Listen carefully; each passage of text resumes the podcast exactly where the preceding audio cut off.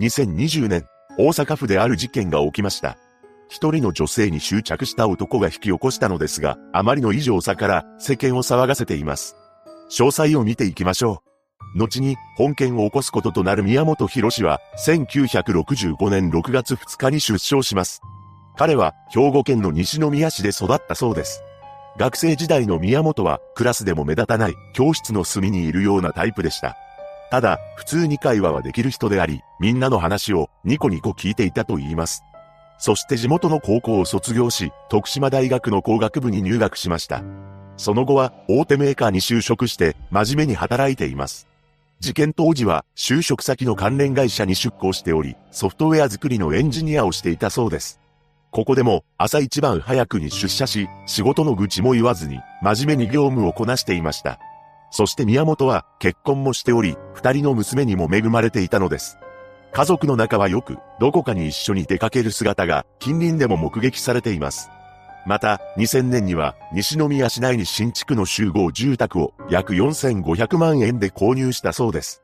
そうして、ごくごく普通のサラリーマンとして暮らし、家族にも恵まれて、マイホームも手に入れた宮本なのですが、その一方で、裏の一面を持っていたと証言する住民もいました。何でも、同じ敷地内に住む親子が、駐車場に車を止めたことがあったそうです。そして、子供が車のドアを開けようとした時に、父親がぶつけないように気をつけてや、途中意をしました。これを聞きつけた宮本が、上の階から降りてきたらしく、次のように言い放ったそうです。今、自分の車にぶつけたやろ。この言葉を聞いた親子は、宮本の言い分を否定したのですが、何度否定しようとも、いや、傷ついてる気がする、と言い張り続けたそうです。結局、親子は困り果て、警察を呼ばないと拉致が開かないと思い、呼ぼうとしました。そうすると宮本は、しぶしぶ諦めて帰っていったと言います。そして、後に被害者となる愛さんは、家族思いの心優しい女性でした。彼女は実家の家計を支えるために高校もほとんど行かず、ガソリンスタンドやクレープ店などでバイトを転々としていたそうです。そして愛さんは二十歳ぐらいの時に大阪市北区の天満駅の近くにあるカラオケバーで働き始めました。彼女はお客さんの趣味に合わせて歌う曲を変えるなど接客が丁寧で人気者になっていきます。そうして自分で働きながらお金も貯め、その傍らで高卒認定試験にも合格したそうです。さらに、通信制の大学で学んで、心理療法士を目指したこともあったと言います。そんな中、彼女が働くから置けばへ、一人の客がやってきます。そう、その客というのが、宮本博士だったのです。彼は愛さんが働くお店に何度も通い詰めるようになり、そのうちに彼女が大学の学費を親に頼らず、自分で工面していることを知りました。この姿を見た宮本は愛さんに対し尊敬の念を抱くようになったそうです。しかし、宮本は愛さんが出勤している日だけ必ずカラオケバーに来店するようになり、しつこく彼女のことを誘うようにもなっていきます。あまりのしつこさから愛さんも宮本にはっきりと、もう来店しないでほしいと伝えたことがあったそうです。従業員が客に対し、もう来ないでほしいと伝えるというのは、よほどのことだったのでしょう。しかし、宮本は愛さんの訴えを無視して、彼女が勤めるカラオケバーに通い続けたそうです。愛さんは、そんな宮本のことを周囲の人に話しており、困った様子だったと言います。これを聞いた周囲の人は、頑張り屋の彼女から仕事の愚痴を聞くのは初めてだったので、かなり参っているのだろうと感じていました。そして愛さんは、カラオケパブのママとして独立することを夢見るようになり、2021年の1月にその夢を実現することができたのです。彼女が店を構えたのは、天満駅にほど近い雑居ビルの5階だったと言います。宮本は愛さんがオープンしたお店にもバッチリ訪れており、その頻度は愛さんが出勤している時はほぼ毎回だったそうです。さらに、月にお店に落とす金額は30万円にも上っていて、オープンからおよそ5ヶ月の間に計83回も通っています。また、宮本はリアルの場だけでなく、ネットの世界でも愛さんに執着していました。彼はツイッターで、タケノコというアカウントを使って、愛さんがツイートをするたびに、すかさずコメントをつけていたのです。とはいえ、宮本がつけたコメントは、ほぼすべてスルーされています。そして、店ではおとなしく飲んでいたそうですが、他の客と愛さんが親しく話していると、突然激高する場面もありました。というのも、ある日愛さんが別の客と30分ほど話している時に、突然、何しとんのや、などと立ち上がってぶち切れて、その客と掴み合いになったそうなのです。さらに、宮本は愛さんが店を閉めて出てくるのを外で待ち伏せしたり、彼女の後をつけて自宅を突き止めようとしています。このように、ストーカー行為に及んでいた宮本は、とんでもない量の LINE も送信していました。彼は朝起きると必ず、おはようという挨拶を愛さんに送りつけて、そこにはその日の天気予報が記載されていたそうです。また、いちいち自分が食べた昼食の内容を写真をつけて報告するなど一方的に彼女に LINE を送りつけています。愛さんには交際相手がいたのですが、あまりにも毎朝気象情報を送ってくるため、宮本のことをウェザーという隠語で呼んでいました。しかし、宮本が送信した LINE がなかなか既読にならなかったり、電話に出ないことが続くと、僕はゴミなんだね、などと拗ねるようなメッセージを追加で送信してきたそうです。ここからは、宮本が愛さんに送った LINE の一部を紹介します。ああ、愛さんの声、聞きたいな。眠れてないんです。勝手なことですが、1時間おきに目が覚めて、すぐかけた電話に出てくれたら、こんなに何回もかけなかったよ。愛さんにとってはやっぱりゴミ、いやゴミ以下なんだね。悲しいです。ゴミの声は聞きたくないんだね。でも、ありがとう。愛さんの声は可愛くて心地よくて好きでした。ありがとね。聞かせてくれないかな声聞きたかった。他の人ならすぐに電話に出るのにね。出ないから何回もかけてしまう。これも愛さんに問題があるんじゃないの？人のせいばかりしないでね。愛さんはいつも正しいと思ってるのかな？まだ既読にならないね。どういうこと？地声で説明して、説明義務はあるよ。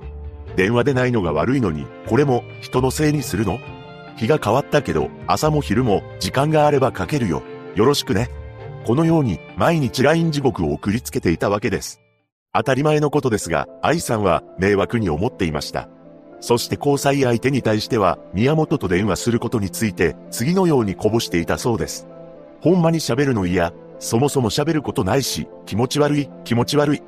また、愛さんは、交際相手だけでなく、他の常連客にも宮本の LINE 地獄について相談しており、しつこく付きまとわれている、と、スマホの画面を見せることもあったと言います。実は宮本自身は愛さんに付き合っている交際相手がいるとは知らなかったそうで、天気予報を送信していたのも彼女が喜んでくれると思っていたのです。このようにとんでもない勘違いをしていた宮本は事件前に誕生日を迎えています。この誕生日を祝うために愛さんと二人で食事に行く約束を取り付けました。そのお店はカウンターがあり、目の前には対象がいるため、二人きりにはならないからと、しぶしぶ愛さんは了解し、宮本と食事に行くことにしたようです。ただ、交際相手には、行くのは嫌やけど、行かなしゃあない、と話しています。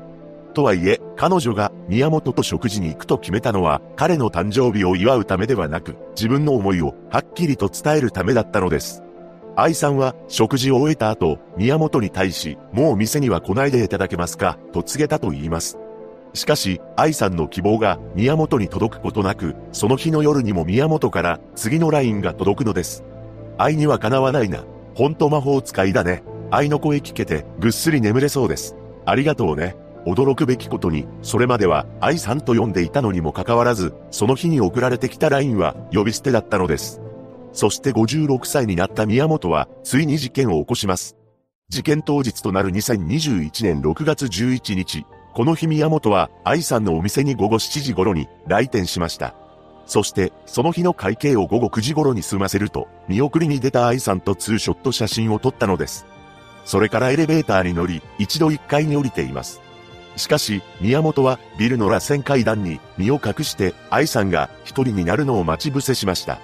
その後、店の従業員が退店したのを見計らい、再び店内に戻っていきます。そして彼女に襲いかかり、粘着テープを使って彼女の手を縛ったのです。それから宮本はあろうことか、持参していた刃物を彼女の首や胸めがけて10回以上も振り上げました。これにより、愛さんは帰らぬ人になってしまったのです。その後宮本はお店に鍵を閉め、事件の発覚を遅らせるとともに、防犯カメラの SD カードを抜き取るなど隠蔽工作を働いたと見られています。また、事件直後と見られる午後10時8分以降は、愛さんの携帯が LINE のメッセージなどを受信しない状態になったそうです。この状況に、愛さんの知人や従業員は心配を募らせていきました。その後、心配した知人が6月14日の朝に愛さんのカラオケパブを訪れたのです。そしてビルの管理人に事情を話し、店内を確認しました。するとそこには変わり果てた姿の愛さんが横たわっていたのです。こうして努力の末に夢を叶えた25歳の愛さんの未来は奪われてしまいました。捜査の過程では、愛さんのスマホがアルミホイルで包まれた状態で発見されており、電波を遮断する工作がされていたことが判明します。そして聞き取り調査を行う中で、宮本の存在が浮上し、6月18日に逮捕されました。彼は取り調べで、店には行ったが、やっていない、と否定し続けたそうです。しかし、逮捕後に押収された宮本の革靴や洋服から、愛さんと一致する DNA が検出されています。さらに、愛さんの腕を縛るために使った粘着テープの芯から、宮本の指紋が検出されており、この粘着テープは、宮本が犯行のおよそ2週間前となる5月26日に、勤務する会社近くの店で同じものを購入していたことが判明しました。また、現場には、宮本の結婚指輪が残されていたそうです。その結婚指輪には、愛さんの主婦編も付着しており、鑑定を担当した医師によると、指輪をはめ立て拳などで、大出した可能性を指摘しています。こうして7月9日には、大阪地裁に起訴するに至りました。それから時は流れ、2022年9月16日に、大阪地方裁判所で初公判が開かれています。宮本は、起訴内容の認否については、黙秘したものの、衝撃の発言をしたのです。